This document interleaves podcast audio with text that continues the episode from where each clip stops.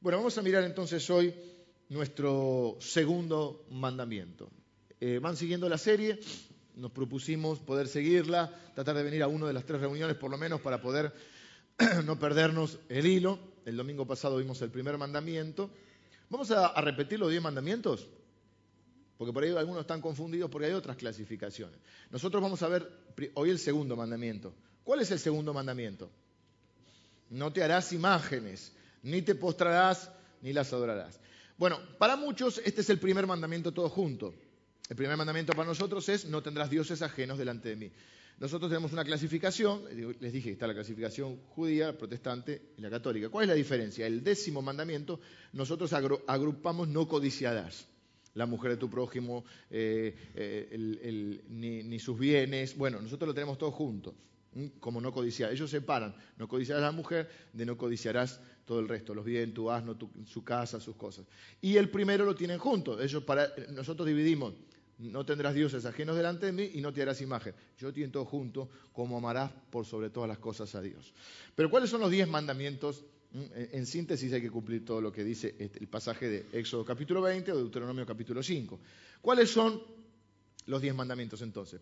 Número uno, lo vimos el domingo pasado.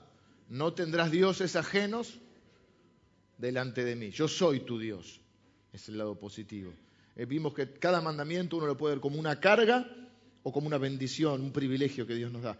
¿Cuál era ese privilegio? Si lo veíamos como una carga, decía, uy, no puedo tener otros dioses, y si falla este, un plan B. Si lo veíamos como una bendición, vemos Dios diciendo, me tenés a mí, yo soy tu Dios, no te va a hacer falta otro. No tenés que preocuparte por el sol, porque yo soy el creador del sol. Acuérdense que adoraban al sol, a la luna, a la lluvia.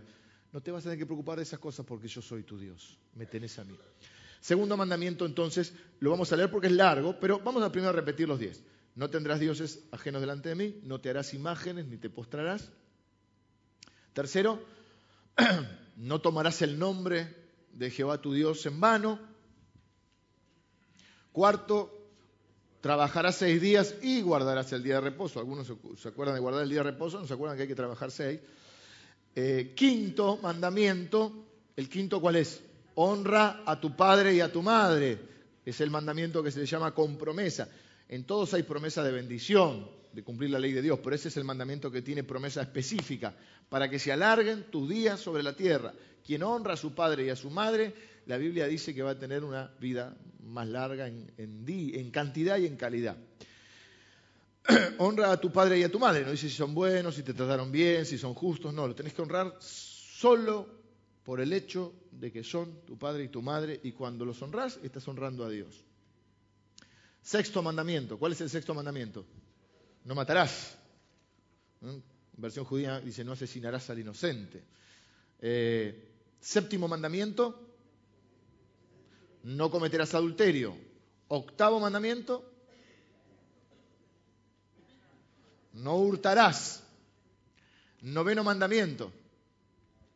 No dirás falso testimonio contra tu prójimo. ¿Ven que no lo sabemos? No lo sabemos.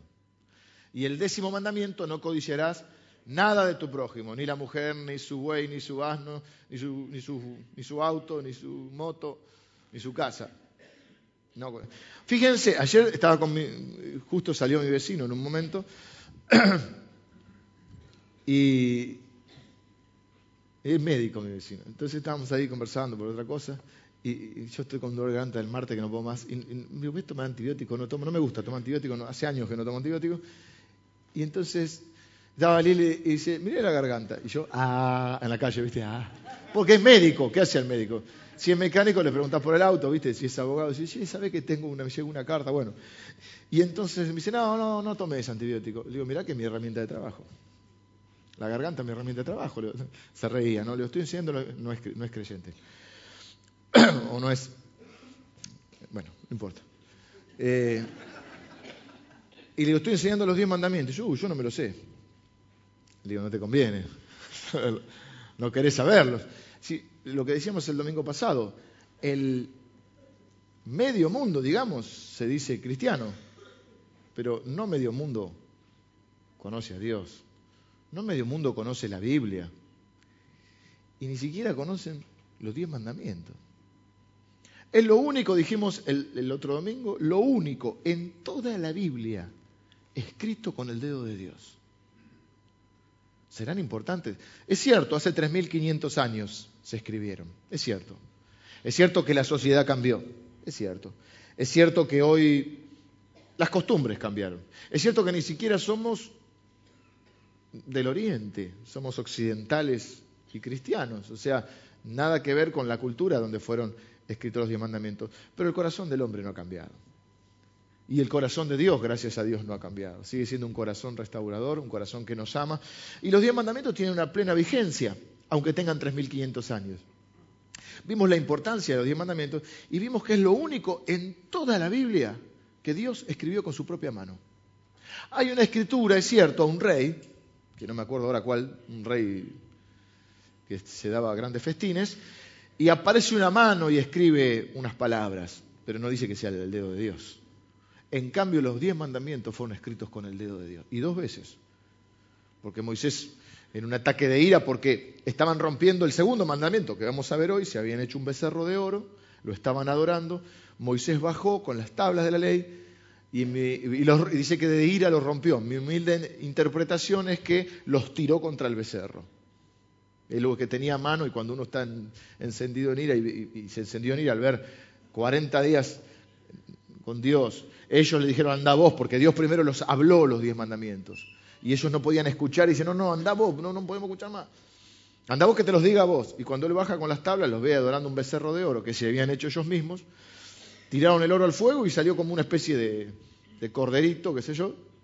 Entonces Moisés rompe las tablas y Dios le dice, volvé al monte, alisate dos tablas y yo los voy a volver a escribir. Mire si Dios estaba interesado en que supiéramos los diez mandamientos. Dijimos también que eran importantes porque si todo el mundo, eso sí lo dije a mi vecino, imagínate si todo el mundo cumplía los diez mandamientos. No tendríamos que tener alarma, podríamos dejar el coche con la llave, no tendríamos que estar preocupados de que nadie este, esté hablando mal de nosotros, no, habría violencia, el problema de la inseguridad, no habría inseguridad porque nadie codiciaría, por lo tanto no habría eh, robos, aparte no, no, podemos, no habría hurtos tampoco, sería un mundo perfecto. Y lo tercero que vimos hace algunos domingos, igual están las grabaciones si a alguno le interesa, es que nueve de los diez mandamientos contienen una prohibición, un no. Y vimos que hay bendición en el no. Y que a veces está bueno que, y está bien que Dios nos diga que no. Como a veces nosotros nos vemos con la responsabilidad de decirle que no a nuestros hijos. Y ese no siempre es un no de cuidado, un no de bendición. Explicamos lo que significa que, alguien habite al abrigo del Altísimo para morar bajo la sombra del Omnipotente. Es habitar o vivir dentro de los parámetros de Dios. Algo que, fue muy claro que yo sentí que Dios me estaba enseñando este domingo pasado, el anterior, mientras lo estaba diciendo. Llevo 20 años predicando y creo que lo, he usado muchas veces, pero lo terminé de comprender ese. Quizá otro dice, bueno, pero eso es la revelación, que para otro por ahí es y para uno no. Terminé de comprender qué significa el que habita al abrigo del Altísimo, ese es el que mora bajo la sombra del Omnipotente. Eh, estar dentro de ese parámetro de Dios. Y el domingo pasado vimos el primer mandamiento que dijimos entonces, nuestra tesis de toda la serie, que va a ser verlos como una carga, como una bendición. Vamos a leer el segundo mandamiento, porque es un poquito, lo resumimos recién, pero ahora lo vamos a leer completo. Éxodo capítulo 20.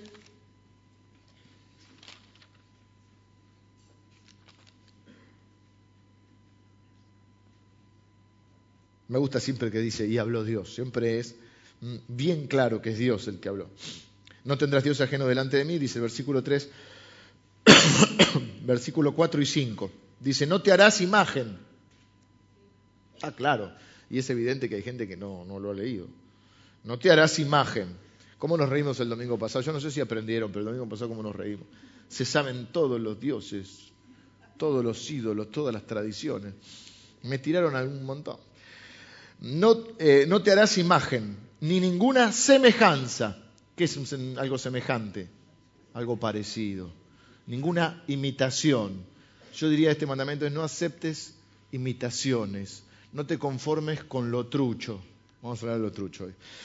Eh, no te harás imagen ni ninguna semejanza de lo que esté arriba en el cielo, ni abajo en la tierra, ni en las aguas debajo de la tierra. No te inclinarás a ellas, ni las honrarás, porque yo soy Jehová tu Dios, vuelve a decir, tu Dios, fuerte, celoso, que visito la maldad de los padres sobre los hijos hasta la tercera y cuarta generación de los que me aborrecen, y hago misericordia a millares, a los que me aman y guardan mis mandamientos.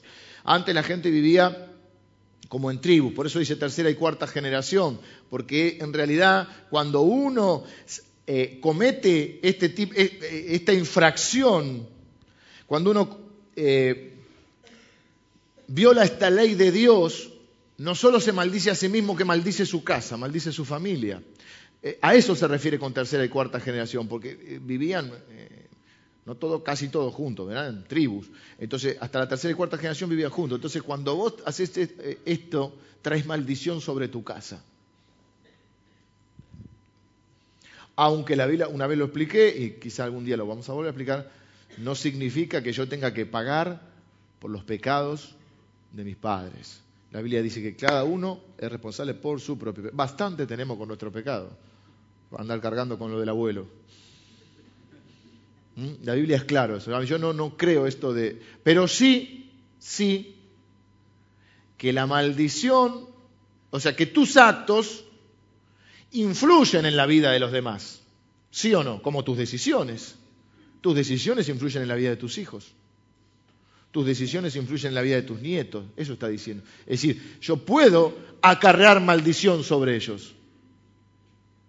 No significa que que yo tenga que hacerme cargo del pecado de mi abuelo. Mi abuelo pagará por el pecado, pero sí que sus acciones tienen consecuencias sobre mi vida y yo puedo acarrear esa maldición. Yo puedo cargar con esa maldición. Como puedo cargar en mi vida con, con otro tipo de decisiones malas que hacen. Nuestras decisiones tienen influencia en nuestra vida y en la vida de los demás.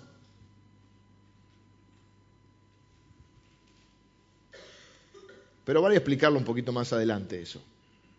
Por ahora quiero centrarme en esto. Entonces los mandamientos son una carga o una bendición. Qué paradoja que Dios sea una carga. Qué paradoja que Dios sea una carga.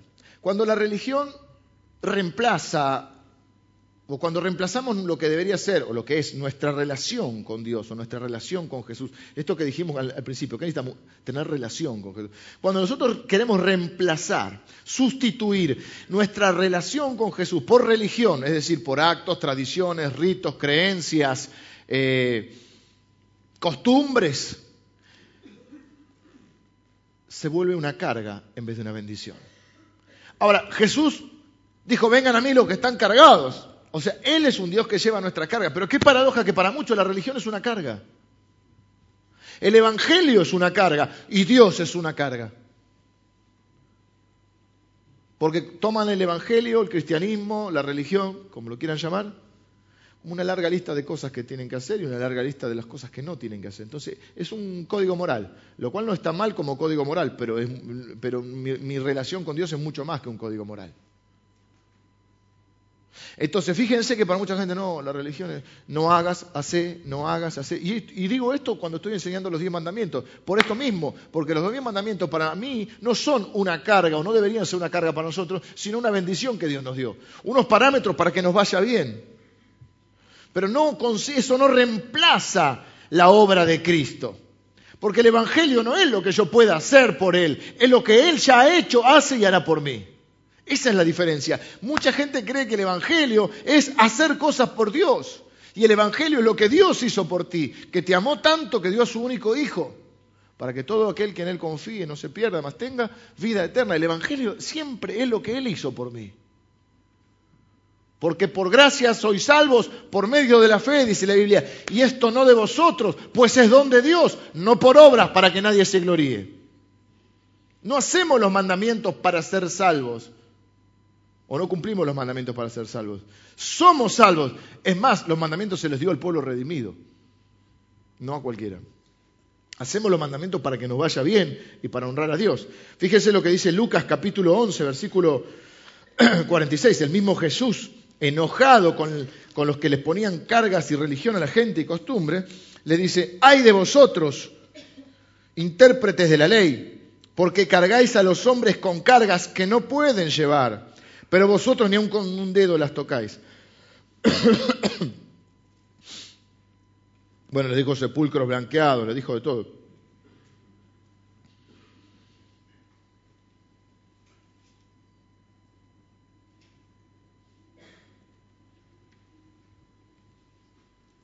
Sobre los diez mandamientos, los intérpretes de la ley habían hecho seiscientos y pico de, de ordenanzas para interpretar los diez mandamientos. ¿Para qué la vamos a hacer fácil si la podemos complicar? Entonces la complica. por ejemplo, el día de reposo, bueno, ¿qué quiere decir? Esto no puedes hacer, esto sí, no puedes, no puedes eh, si se te cae un animal en un pozo no lo puedes sacar. ¿Cuántos pasos, tenían contado cuántos pasos podían dar?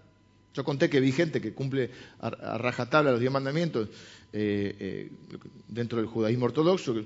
Lo vi en otro país que estaba en un hotel y no pueden tocar el ascensor. No pueden apretar el botón del ascensor porque es trabajo, en el día de reposo, ¿no? Y hay, hoteles que están preparados para recibir eh, a, ellos que tienen sus creencias, que las respetamos y ojalá tuviésemos el afán que tienen ellos por cumplir la ley de Dios, pero no significa que no haya un error a nuestro modo de ver en que el Evangelio no es lo que yo haga por Él, es lo que Él hace por mí. Y Dios no es una carga. Esto lo vamos a ver en un ratito también, porque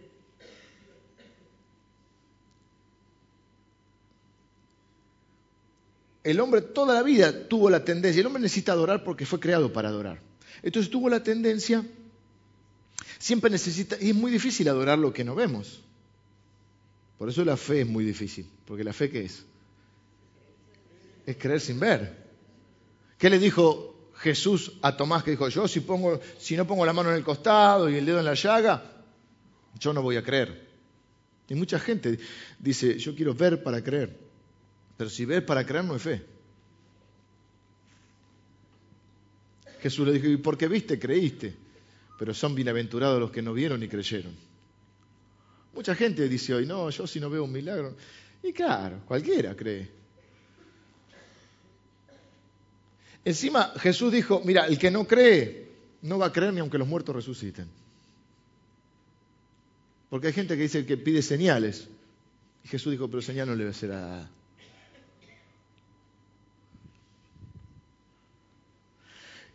Queremos, entonces dice, no te harás imagen, primero porque nadie puede reducir a Dios a una imagen. Segundo, porque si fuera imagen de otra cosa, estás adorando algo que no es Dios. Tercero, por poner un número, porque ¿quién puede explicar a Dios o contener a Dios en una figura? Toda figura, toda... Esto no quiere decir que no pueda existir el arte, Vamos a aclararlo, que no puede haber pinturas, que no puede haber esculturas, no, no estamos hablando de eso, estamos hablando de hacerlas con el fin de adoración, en el marco de la adoración. A mí me gusta ver este, eh, obras de arte, uno ve, qué sé yo, eh, la piedad, está en el Vaticano, la piedad, y, ve esa, figura de María eh, teniendo al Cristo ya crucificado, luego de crucificado, y es, lindo, es impresionante ver al Moisés, todo esto lo hizo este Miguel Ángel, que era impresionante, que está como levantándose. ¿Se acuerdan que eh, dice la leyenda que lo terminó de hacer, agarró una piedra así, es una escultura, ¿no? Y, le, vio, le pareció que estaba tan real, le es tan real, que le pegó un martillazo y le dijo, habla. Está el David, que está en la ciudad de Florencia. El David, eh, bueno, David no está tan bien. A mí no me gustó tanto. Aparte, los porque lo hacían desnudo antes siempre, ¿viste? Eh, no significa eso, ¿eh? no nos pongamos fanáticos de que no podemos ver un cuadro, una escultura y apreciar el arte. Estamos diciendo con los fines de adoración. Pero el hombre necesita ver para creer.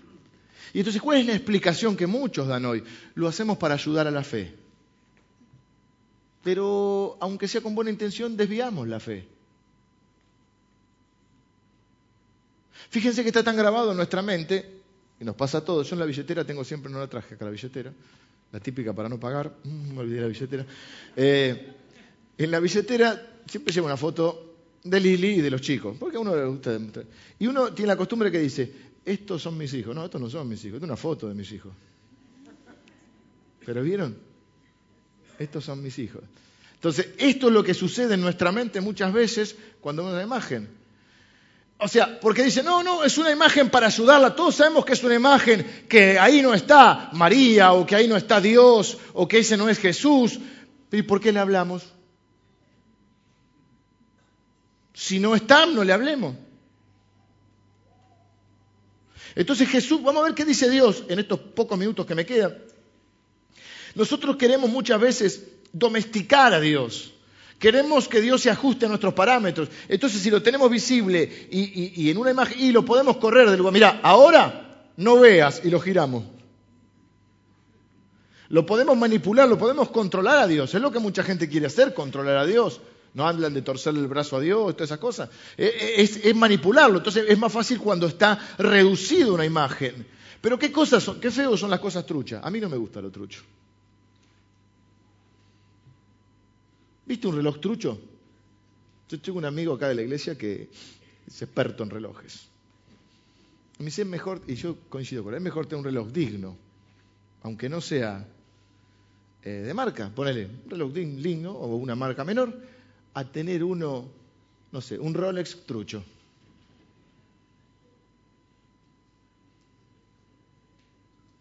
Todos están, haciendo...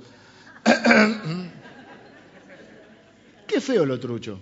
Primero que dura poco, segundo que se nota, tercero que queremos impresionar a quién, porque el que sabe se da cuenta. Pero fíjense, bueno, no hablemos, yo tengo una discusión con eso, porque yo hace muchos años le compré la Play a Jero.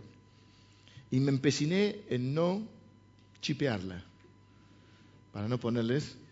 Entonces, claro, cada juego salía 30 dólares, ¿viste? 25 dólares. Y acá los juegos, pero 5 pesos te lo dan. Viste que los venden los manteros, bueno, toda esa historia. Y este, tuvo que cerrar en Argentina Blockbuster. Tuvo que cerrar. Claro, si el alquiler de la película valía más caro que si la comprasen. Este es uno de los países más truchos. No es el más trucho, hay otros. Pero, por ejemplo, acá hay una costumbre muy común que es la fotocopia. ¿Quién no saca fotocopia? Es delito federal. Estamos truchando eh, los derechos de autor. En otros países yo no he visto que se saque fotocopia. Bueno, debe haber en los países hermanos que nos rodean seguramente. Eh, pero en otros en otros lados no, no, sacan la fotocopia de un libro. Fotocopiamos un libro entero. Derecho de autor. Eh, de alguna manera, eso es lo que sucede cuando uno adora a un santo, a una imagen, a, un, a una escultura. Se está conformando con una copia trucha. Cuando en realidad porque ¿por qué uno compra trucho? Número uno, porque es un rata. Número dos, porque sigue siendo un rata. Número tres, porque es miseria. Y número cuatro, porque si no me alcanza. Eh, qué vivo. A mí me gusta. ¿Pero cuánto vale un, Rolex trucho? ¿Cuánto puede estar? 500 pesos, 600 el trucho. O un tag. Un omega, qué sé yo. ¿Cuál le gusta? Un Cartier. Ahora, uno verdadero, arrancamos 5 mil dólares, 10 mil dólares, 25 mil dólares, el Daytona, ese es muy lindo. El Rolex Daytona, ese es muy lindo, se lo recomiendo. 25 mil dólares, 50 mil dólares. Y si no puedo, no puedo. Entonces voy con él, que le compré al morocho, que abrió la caja así y dijo, Daytona. Antes le cambiaban el nombre. Cuando yo era chico no se podía porque también se, viola una ley de marca, no sé si seguirá en, vigencia, entonces no le ponían eh, Nike, eran las Nike Feraldi. ¿Se acuerdan? Adidas era Adalid. Eran terribles. Aparte eran espantosas, en general espantosas. Eh, y si no, pero ahora no, vos vas y dice Adidas, el, Nike. Pero cuando te dicen el precio y cuando lo miras bien decía que hay gato encerrado. No hay un gato, encerrado, hay un tigre encerrado. Pero lo loco de esto es que ¿por qué queremos, estamos, no sé si porque estamos acostumbrados, ¿por qué queremos un Dios trucho cuando tenemos al verdadero? Y el verdadero es por gracia, o sea que no hay que pagar. Si usted se podía comprar un, reloj o no sé qué, otra cosa, trucha o, las camisetas de fútbol, si usted se podía comprar la original, ¿se compraría la trucha? Más si le dijeran, mire, usted puede elegir, no hay costo alguno. Usted dice, ay, yo elijo la trucha. No, uno va a lo trucho por rata o porque no tiene. ¿Pero qué le gustaría? La original. ¿Y con Dios por qué vamos al Dios trucho? ¿Por qué la imitación? Berreta. O decía alguien, si puedo hablar con el jefe, ¿por qué voy a hablar con los intermediarios? Entonces miren lo que dice Dios, Isaías 46, en un pasaje que para mí tiene hasta, un sentido del humor, Dios, muy especial. Isaías 46 es un contexto de, 70 mm, años le llevó a Israel a entender que no tenía que tener otros dioses, y varios cautiverios y varias cosas, hasta que aprendió. Y dice, se postró Bel, se abatió Nebo, sus imágenes fueron puestas sobre bestias, sobre animales de carga. Esas cosas que vosotros solíais llevar son alzadas cual carga sobre las bestias cansadas. Las bestias cansadas no son los israelitas, sino las mulas. Pero eh, a veces el israelita también es medio bestia porque, ¿qué está diciendo? Van en procesión llevando sus dioses, pero en una procesión que estaban yendo llevados al cautiverio. Porque Ciro, rey de Persia, cuando derrota a Babilonia, pasaban de cautiverio en cautiverio, de Guatemala a Guatepeor. Y entonces, ¿qué hacían? Se, cargaban sus dioses. Los dioses que habían aprendido de los babilonios. Y entonces dice, fueron humillados. ¿Quiénes? Los dioses. Fueron abatidos juntamente. No pudieron escaparse de la carga, sino que tuvieron ellos mismos que ir en cautiverio. Los dioses. Oídme, oh casa de Jacob y todo el resto de la casa de Israel, los que sois traídos por mí desde el vientre, los que sois llevados desde la matriz, y hasta la vejez yo mismo, y hasta las canas os soportaré yo, porque yo hice, yo llevaré, yo soportaré y guardaré. ¿A quién me asemejáis y me igualáis? Y me comparáis para que seamos semejantes. ¿Con quién me están comparando? Dice Dios. Hay un pasaje en Isaías 40 que se, que se titula El incomparable Dios de Israel. ¿A quién me van a comparar? Sacan oro de la bolsa y pesan plata con balanzas, alquilan un platero, un, orfebre, un artesano, alquilan un platero para hacer un dios de ellos, se postran y adoran, se lo echan sobre los hombros, lo llevan y lo colocan en su lugar. Quédate acá, Dios.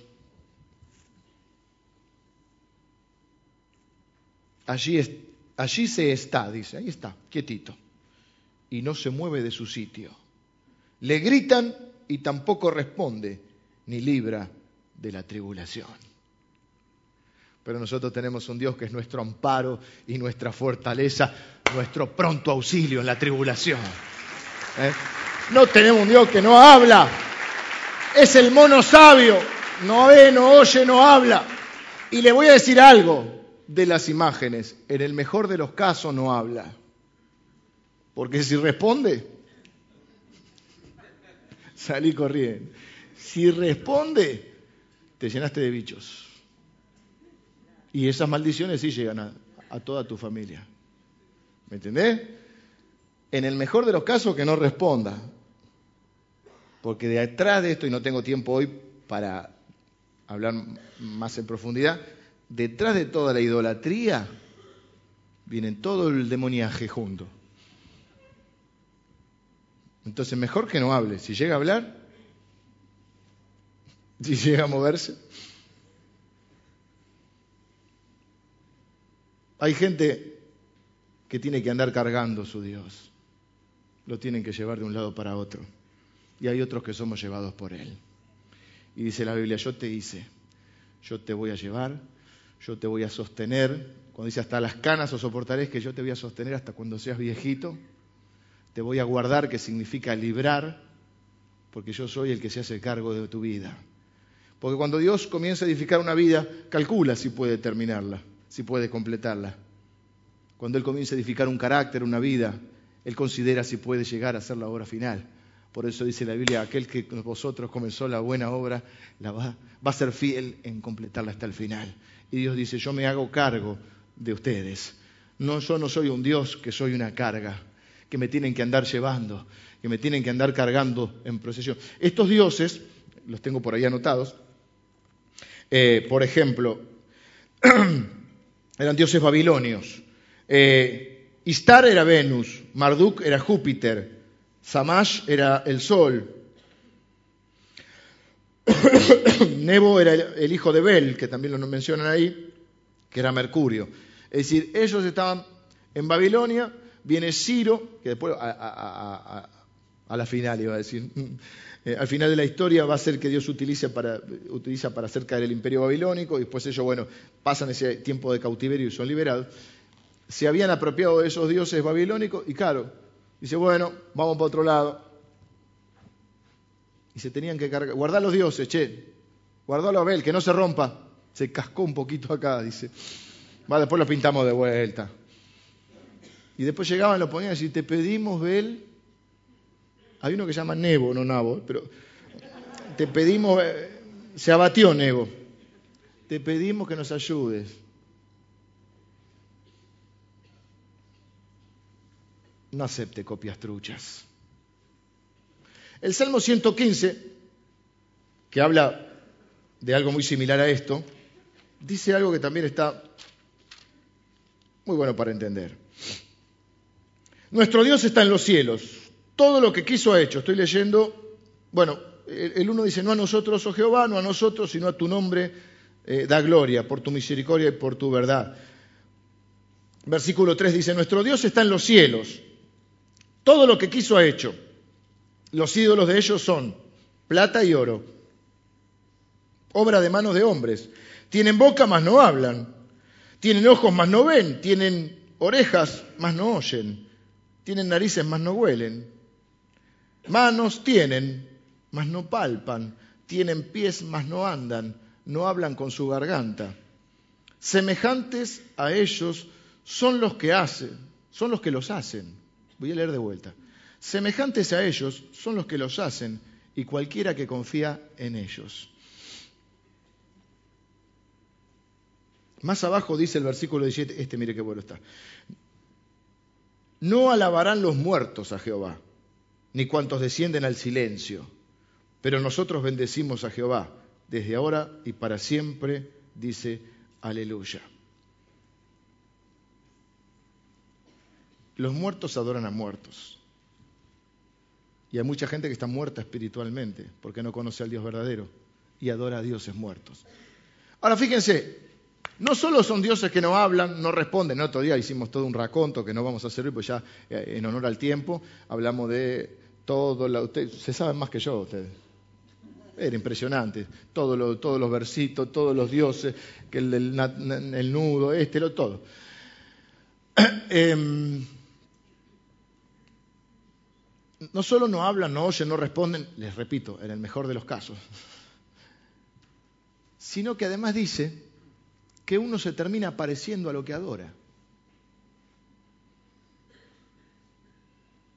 Uno se termina pareciendo a lo que adora. ¿Vieron que uno se termina pareciendo a los que están cerca? ¿Vieron que uno, y si está en un grupo de amigos, de golpe hablan todo medio parecido?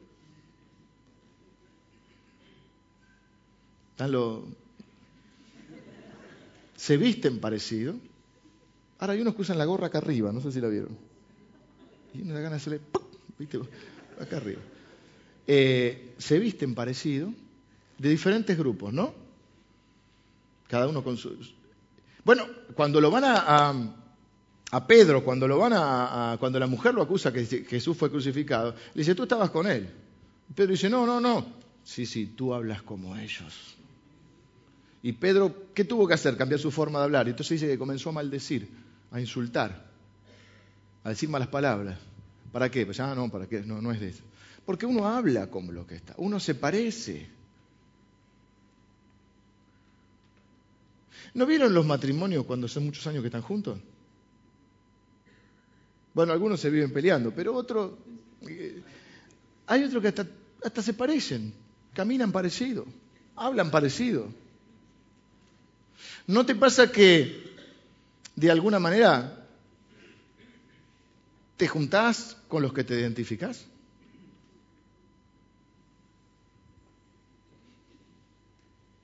Y acá este salmo dice algo que es sorprendente. Esto me lo apuntó el pastor Javier Ibarra, yo no lo sabía. Ah, no, tenía este salmo. Uno se, y él está en este tema de la adoración, todas esas cosas, ¿viste? Uno se termina pareciendo a lo que adora.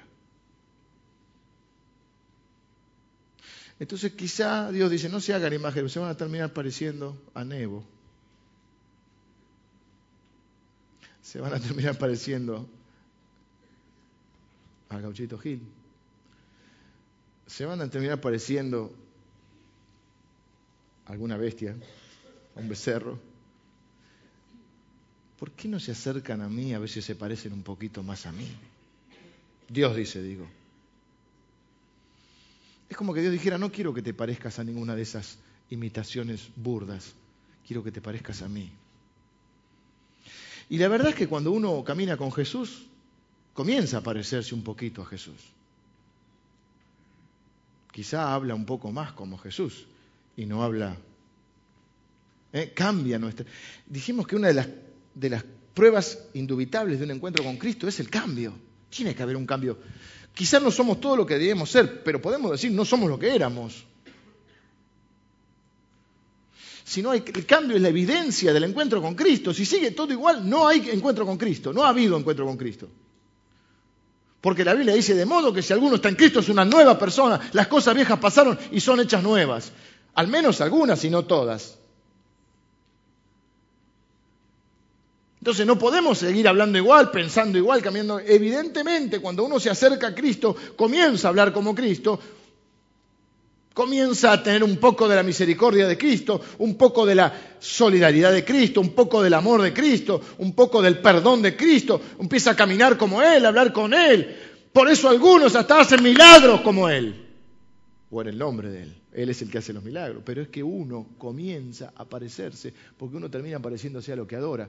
Es así, uno se, uno se parece a lo que admira. Vieron que de golpe, antiguamente, ahora pasa con otros, por ejemplo, Elvis Presley fue un ídolo máximo. Los ídolos no son solo los muñequitos, ¿no? Bueno, un ídolo máximo.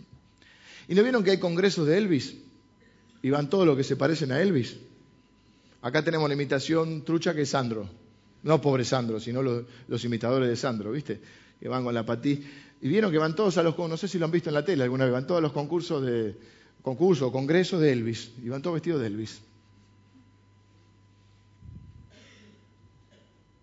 ¿O por qué creen, o no creen que ustedes son ídolos que de golpe, como ve la propaganda uno, por ejemplo, para afeitarse, y aparece Federer, Messi, convengamos que Messi, yo, lo admiro, pero barba no tiene.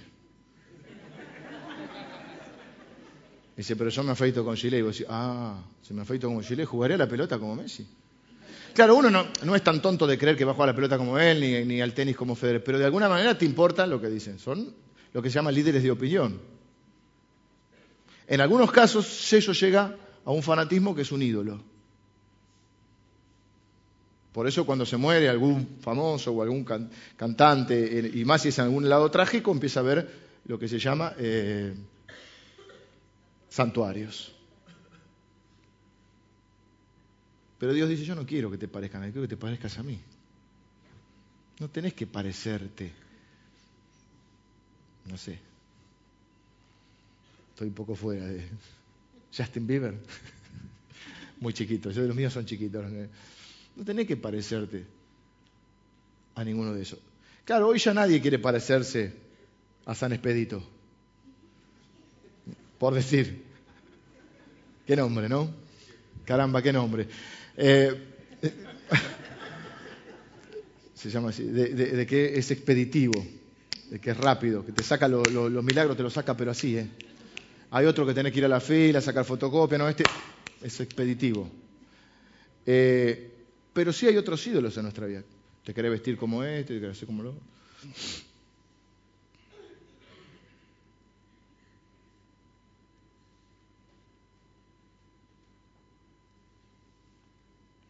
Termino. Vengan los músicos.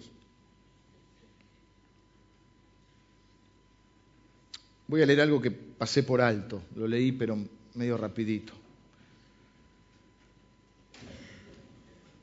La verdad que a veces la palabra de Dios es tan clara que siento que no tengo mucho más que decir. Creo que quedó claro. Que hasta si nos sinceramos un poco, y nadie se va a enojar porque estamos en familia, hasta parece una estupidez. No una estupidez, ¿cómo podría decir? Una obviedad de este mandamiento. Porque es una estupidez lo otro. Es una estupidez pensar, yo les conté el domingo pasado de San Antonio de Padua, el piecito para conseguir novio. Es una estupidez. En el año 98, que también estuve en Roma, para el 2000, llegué antes yo, si no. En el 2000 iban a abrir una puertita chiquita, la puerta del milenio. Y los que pasaban por la puerta, previo pago del ticket, alcanzaban la salvación. Una puertita así. Yo sé que no todo el mundo es malintencionado. Y yo no quiero hoy juzgar la intención de nadie. Pero si hay algo que a veces la Biblia nos muestra es que estamos equivocados. Por eso no nos gusta a veces la Biblia, porque nos muestra que estás equivocado. Y a veces nos sentimos hasta en ridículo por eso. Así que yo no vengo acá a juzgar la intención de nadie que quizá con devoción, con buena intención, en una búsqueda, en una sed espiritual,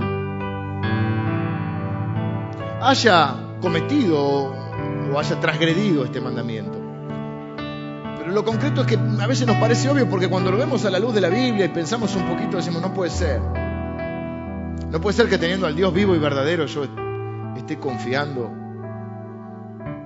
en otro Dios, en otra imagen. Y esa explicación de que, bueno, no, no, no adoro a la imagen, pero me ayuda a, a creer en el Dios verdadero, termina siendo una excusa. Y si Dios dice que no, es porque no me conviene. Y es porque existe el riesgo de que me puedo confundir. Y porque termina siendo una ofensa para Dios que intentemos explicar, si nosotros pudiésemos explicar a Dios seríamos más inteligentes que Dios.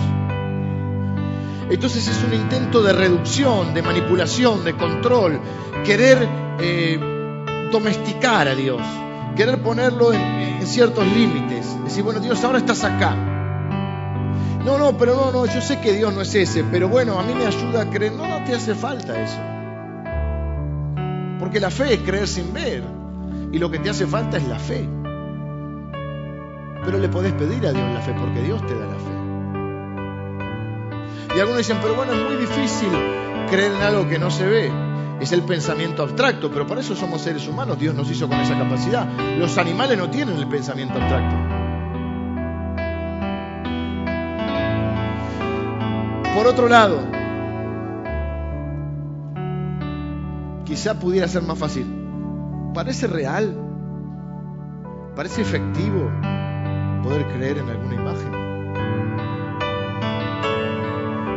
Parece una obviedad, pero sin embargo si Dios lo dio es porque sucedió porque sucede. Y no es mi, intención hoy, ni ha sido, más allá de un poco de humor para aflojar, ni ofender a nadie, ni menospreciar a nadie, porque al fin y al cabo Dios también nos hizo con la capacidad de, ser libres y de, de creer lo que queremos creer.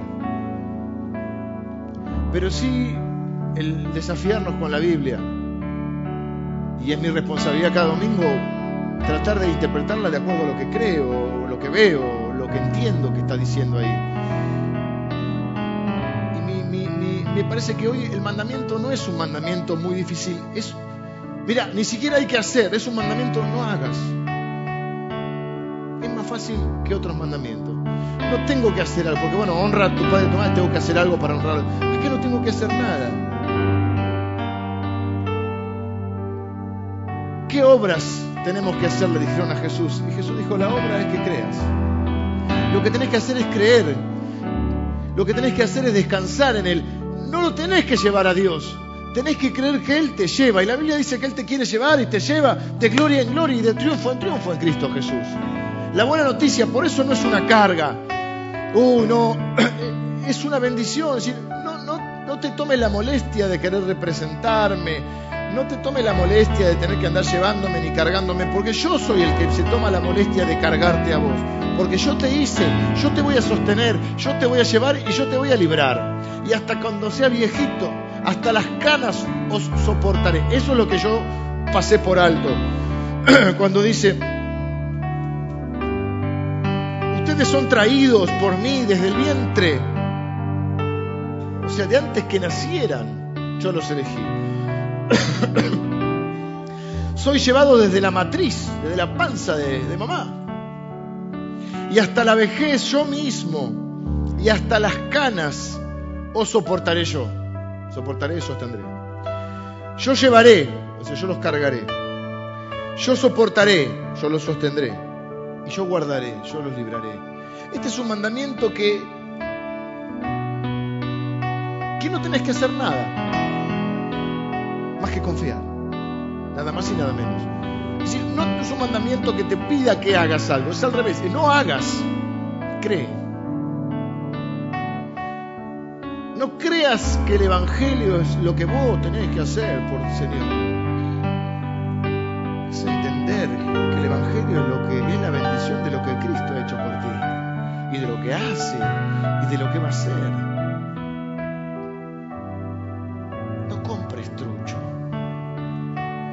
Aceptes imitaciones.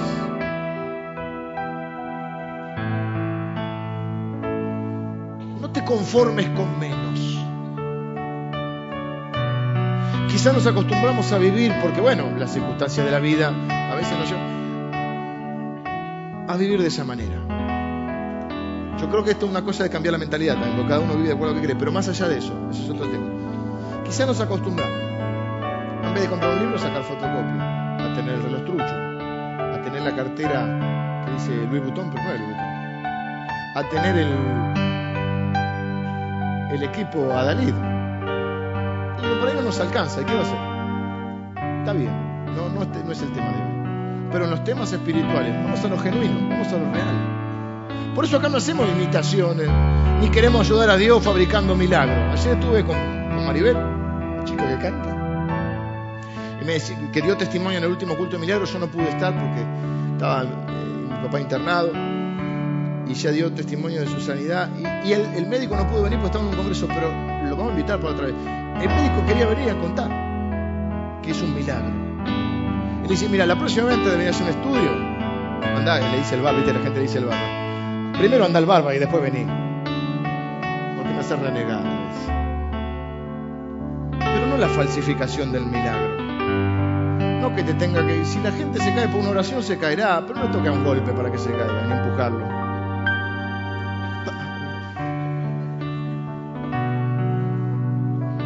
No que imitar a nadie, ni a nadie. Y si me quiero parecer a alguien, bueno, parezcámonos a él. A mí no me gusta hablar, entiendo el, el, concepto, pero vieron que yo soy medio hincha. Me gusta hablar de que yo tengo discípulos, eso no. De última hago discípulos de Cristo. Yo no creo que se parezcan a mí. Si se parecen a mí están fritos. Ojalá se parezcan a Cristo. Entonces Dios dice, no te hagas imagen porque te vas a terminar pareciendo, porque uno termina pareciéndose a lo que adora. Adorame a mí y por ahí te pareces un poco a mí. Y sería bueno que se nos pegue un poco de la misericordia de Jesús. Sería bueno que se nos pegue un poco de la compasión de Jesús. Sería bueno que se nos pegue un poco del amor por las almas de Jesús. Sería bueno que se nos pegue un poquito de, la misericordia que Él tiene por la gente. Sería bueno que se nos pegue un poquito de su santidad. Y para eso hay que conocerlo a Él, caminar con Él. Mira que digan, yo te conozco, vos caminas como Él. Pedro se avergonzó, a mí me encantaría uno empieza, dice, no, no, ahí ya estás caminando como un imbécil. Vos hablás como Él. ¿Cuántas veces oramos Señor, que tu espíritu hable por nosotros? Vos hablás como Él. Ya sería el sumum si alguien dice, bueno, es, aparte es imposible, pero parecido, dijimos, ¿no? Parecido. Che, vos tenés amor como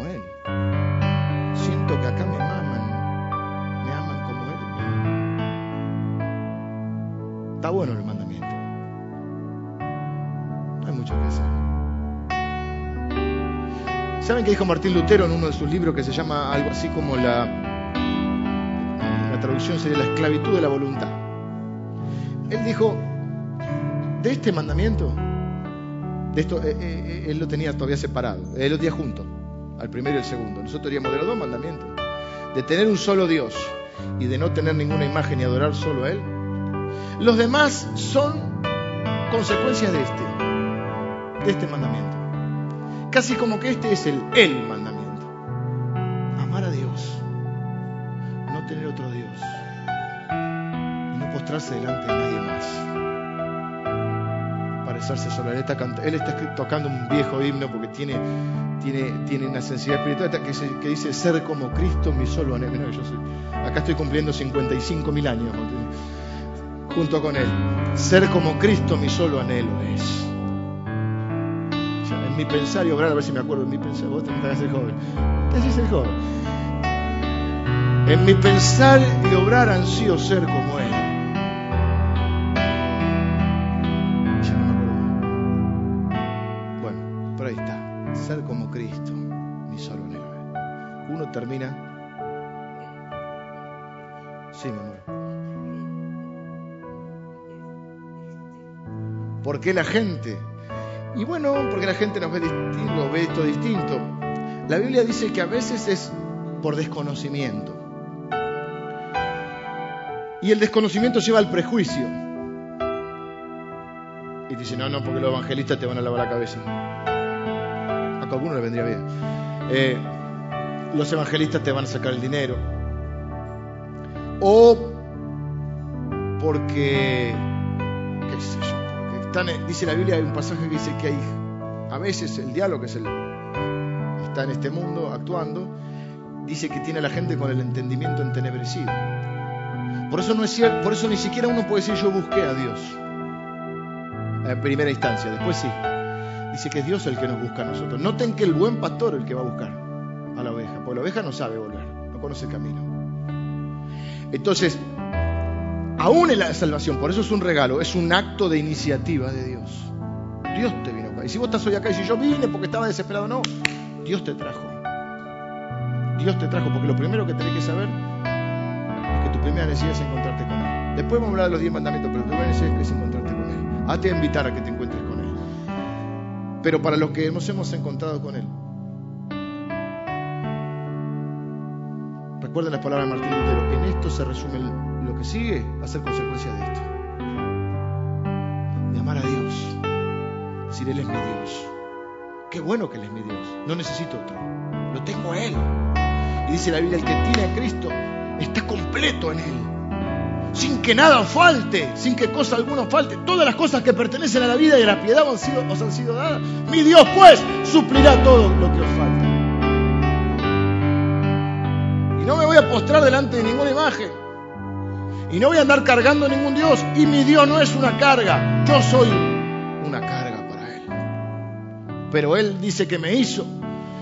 Me lleva desde el vientre de mi madre. Y hasta que sea viejito me va a cargar y me va a sostener. No es un Dios que haya andar cargando. Nosotros no predicamos una religiosidad que es una carga insoportable y aburrida.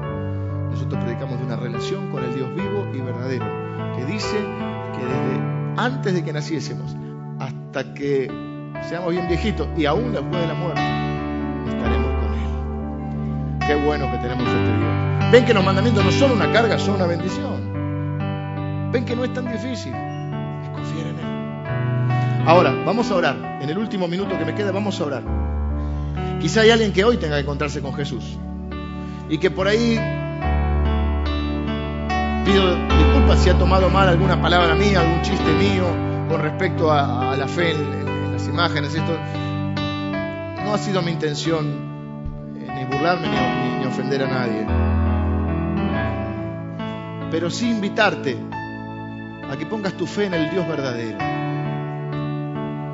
Que no te conformes con menos.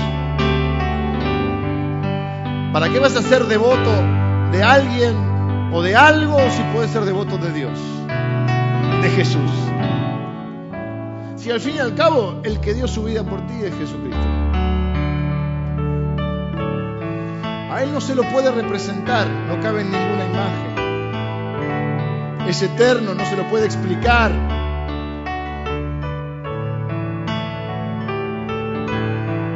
Vos podés orar diciendo, Señor, yo me arrepiento de mis pecados. Y me arrepiento también de haber puesto mi fe en algo o en alguien. Tener algunos ídolos a los cuales he confiado. Yo me arrepiento de todo esto. Te pido perdón, Señor. Señor, sin darme cuenta, quizá he maldecido a mi familia. Es un tema que vamos a tener que ver después. Porque a veces hay consecuencias más graves con la idolatría. Pero el primer paso es recibir a Cristo en tu corazón. Por desconocimiento, por prejuicio, por lo que fuera, porque así me enseñaron.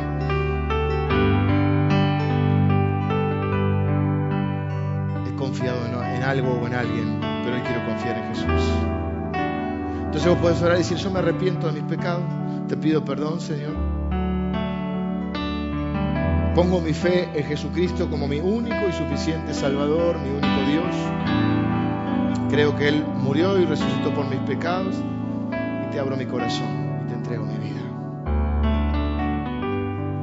Prometo solo postrarme delante de Jesús. Delante de Jesús.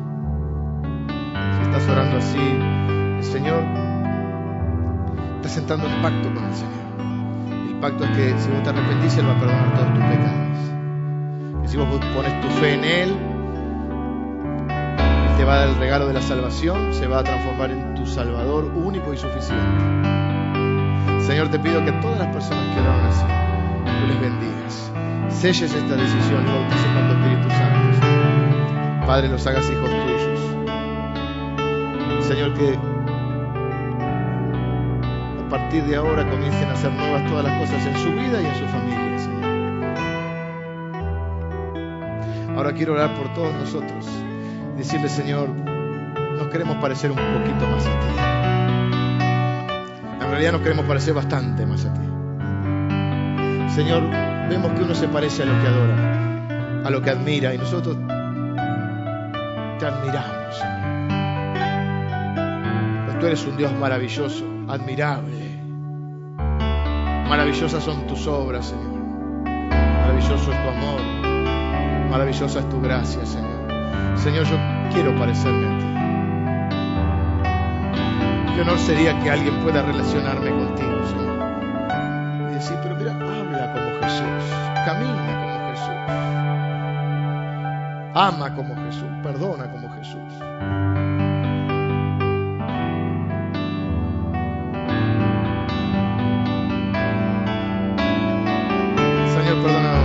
Veces que, hemos puesto la fe en otro lugar. Señor, renunciamos a, toda idolatría en nuestra vida. Para declarar que tú eres el único Dios verdadero, vivo y verdadero. Señor, qué privilegio, qué honor que tú seas nuestro Dios. Un honor, Señor, que tú seas nuestro Dios. Señor, no necesitamos a otro. Señor, que siempre podamos mirarte a ti, Que ninguno de nosotros se transforme en el ídolo de nadie. Señor, que solo hagamos discípulos de Jesucristo. Te amamos con todo nuestro corazón, Señor. Con todo nuestro corazón. Y en el nombre de Jesús oramos.